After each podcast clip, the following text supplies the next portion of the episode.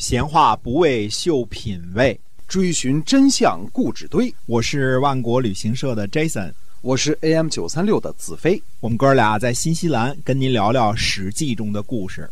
各位亲爱的听友们，大家好，欢迎呢继续收听我们的节目，由新西兰万国旅行社的 Jason 为您讲的《史记》中的故事。那么，万国旅行社呢，是我们新西兰的本地的这样的一家良心旅行企业啊，我们是携程网上唯一没有差评的。您可以呢搜索一下我们的公众号“新西兰万国旅行社”，做旅游呢，我们是认真专业的。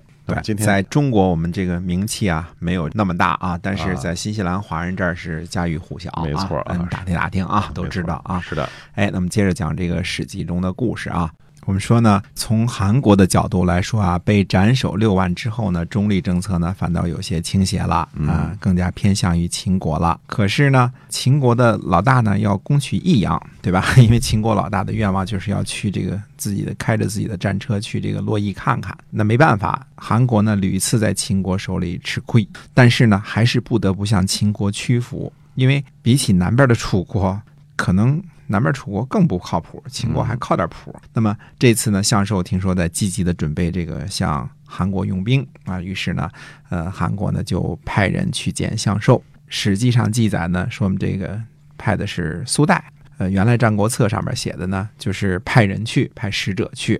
呃，其实是不是苏代也不是那么的重要啊，因为这一段话的意思呢是公仲朋的意思。我们讲这段历史的时候，就时时刻刻都得提醒大家啊，两个事情，就是第一是苏秦、张仪的列传是假的，第二呢，苏秦可能是三兄弟当中。最小的，至少是比苏代小。这两个事情呢，一直得跟大家说，是因为这个不说清楚啊，这段时间就这个历史就太乱了。关于这个说苏秦和张仪两个人就翻手为云，覆手为雨，掌管天下这件事情呢，呃，是战国时期的这个士本身的这个意淫啊，这个知识分子的意淫，觉得士呢牛哄哄啊，可以这个掌管天下了。对，呃，即使呢是在我们说在纷纷扰扰的战国时期，这个时期呢士已经是最牛的时期了，已经受到最大的重用的时期了啊。那么他们也不是历史的主角儿。啊，更别说以后了，那以后就更是催本了啊！嗯，就一部分了，是吧？哎，是或者叫知识分子这个主体啊，只能是依附在统治阶级之下寄生的，只能是学成文武艺，或与帝王家啊，这是他们唯一的出路啊！所以春秋之后的儒呢？和这个孔夫子以及他们弟子那个时候呢，是有着本质上的不同的。孔夫子那个时候的儒呢，学习这个周礼和道行，然后传播知识和学做学术探讨，骨头都硬得很，因为他们信奉周礼，这周公旦那一套，而且不必依附在某个国君手底下讨饭吃。周礼呢，到了战国时期，就跟周王室一样，已经名存实亡了。士这个阶层呢，想要活下去，就必须得把那高昂的头呢低下来，把脊梁骨呢弄得软软弱一些啊，不能不修正一些孔夫子的理念啊，改头换面一下。这就是你看，我们中国人读李白一句说：“安能摧眉折腰事权贵，使我不得开心颜。”千古流传，对吧？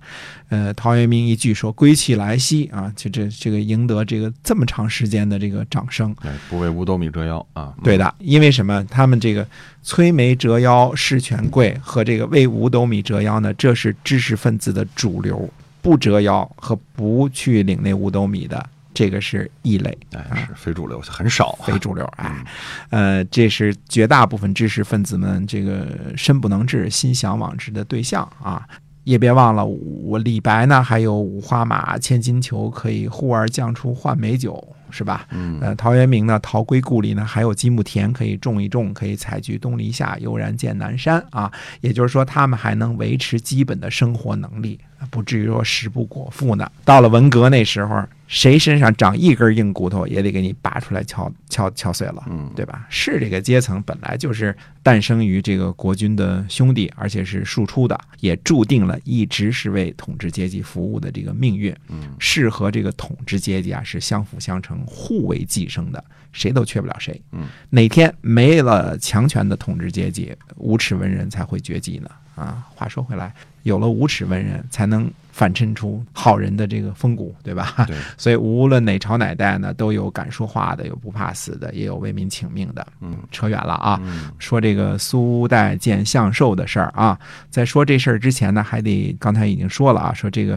是不是苏代这个事儿啊，但是意思呢肯定是公众朋的。其实就是说嘛，是不是苏代也不重要啊，关键是公众朋要对相寿说这些话。使者或者是苏代说的什么话呢？他说：“秦困复居。”就是哪怕是禽兽啊，一旦被困，也会把车给顶翻了。嗯先生您呢攻击韩国，羞辱公仲鹏先生，而公仲鹏先生呢收拾残局，依然侍奉秦国，自己以为呢一定会得到秦国的封赏。现在先生您呢使秦国和楚国和解，把秦国的土地杜阳呢封赏给了小令尹。秦国和楚国联合起来呢，再次攻打韩国，韩国一定要灭亡了。公仲鹏呢会带领着自己的私属来秦国拼命。先生，您仔细好好考虑一下吧。嗯，这次公仲鹏是威胁啊，说你你要再这么整，韩国反正也亡国，我要跟你玩命了。哎向寿就回答说呢，他说我呢让秦国和楚国联合，并不是为了对付韩国呀，请您告诉公仲朋先生啊，秦国和韩国的友好同盟的这个盟约呀，可以缔结了，嗯，现在就可以签字了。那使者就回答说呢，有些话呢，希望可以重申一下。谚语说呢，尊重别人所尊重的人，就会受到别人的尊重。现在呢，秦王亲近您，比不上呢亲近公孙氏；秦王信任您呢，比不上信任甘茂。如今呢，这俩人都不能接近国事了，而秦王呢，唯独和您呢抛断国事，这是因为呢，那两位都有过失。公孙氏呢同韩国亲近，甘茂呢同魏国亲近，所以秦王就不信任他们。如今呢，秦楚争霸，您和楚国亲近，这和公孙氏与甘茂，这不是走的都是同一条道路吗？您怎么能够表现出与他们不同呢？人们都说什么？说楚国多变，而您呢，一定要帮助他。您是要求自己的富贵啊！您不如啊，跟秦王呢这个谋划呢，怎么应付这个多变的楚国，善待韩国而防范楚国，如此就没有祸患了。韩国呢，先是把国事呢交给了公孙氏，后来呢又把国事呢交给了甘茂，这样呢，韩国才成了您的仇敌。现在呢，您声言要亲善韩国来防范楚国，这叫外举不避仇啊！这是一个多么大的一个好的举动啊！向寿回答说呢，说我也很想和韩国这个和好。嗯，使者呢就回答说，甘茂呢答应公仲朋呢归还五岁，把益阳的人民呢交还给韩国。现在您只是空口白牙的说愿意和好，很难呐。那向寿回答说，说那又怎么样呢？难道秦国终于得不到五岁吗？那使者就回答说呢，说先生您为什么不让秦国向楚国为韩国请求颍川呢？颍川是韩国的寄地，所谓寄地就是原来是韩国的，后来被这个楚国给占领了啊。说先生您请求被如果被允许，就是您的命令呢在楚国得到了实施，并且呢有恩于韩国。您的请求得不到允许，这样呢韩国和楚国的怨仇就解不开，都会争相侍奉秦国。秦国、楚国争霸，您让楚国损失而拉拢韩国，这是对秦国有利的呀。向寿呢就询问说具体怎么实施啊？使者说呢说这是件好事儿。甘茂呢想依靠魏国攻取齐国的土地，公孙氏呢想依靠韩国夺取齐国的土地。现在呢，您把夺取益阳呢作为战功，拉拢楚国、韩国呢，并且安抚他们，声讨齐国和魏国的罪过，这样公孙氏和甘茂呢就会失去权势了。分析的鞭笔入里啊，这个超级有说服力。我们现在话说叫什么呢？兼顾国家集体和个人的利益，对吧？而主要是以国家的利益为主。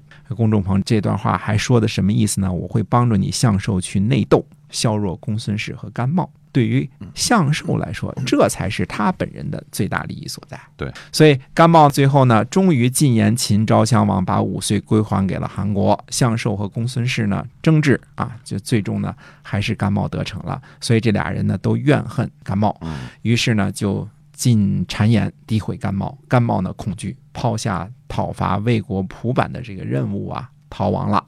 公仲朋呢，因为益阳的原因仇视甘茂，甘茂呢，为了公仲朋呢消解怨气，替韩国呢求情归还五岁。而归还五岁这件事儿呢，甘茂的反对派公孙氏和处理基都不同意，还要据理力争，这才显出他们两个不是这个亲韩派嘛，对吧？而背后的原因恐怕是呢。提出归还五岁的，恰恰是攻击益阳的主帅甘茂，而不是公认的亲韩派的公孙氏和这个处理基。呃，那传出去了，将来公孙氏和处理基这面子不好弄啊，怎么跟韩国交代啊？是吧？哎，所以是这么回事儿。哎，韩国这些故事到底还怎么发展呢？那我们下回再跟大家接着说。好，今天啊，我们这个史记中的故事，我们的节目就到这儿，跟您说再会了。下期我们继续来讲。